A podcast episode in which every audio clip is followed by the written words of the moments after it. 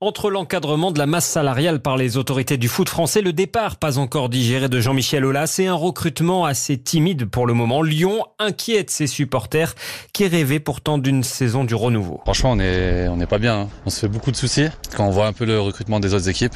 On voit Marseille, on voit Paris, même Rennes.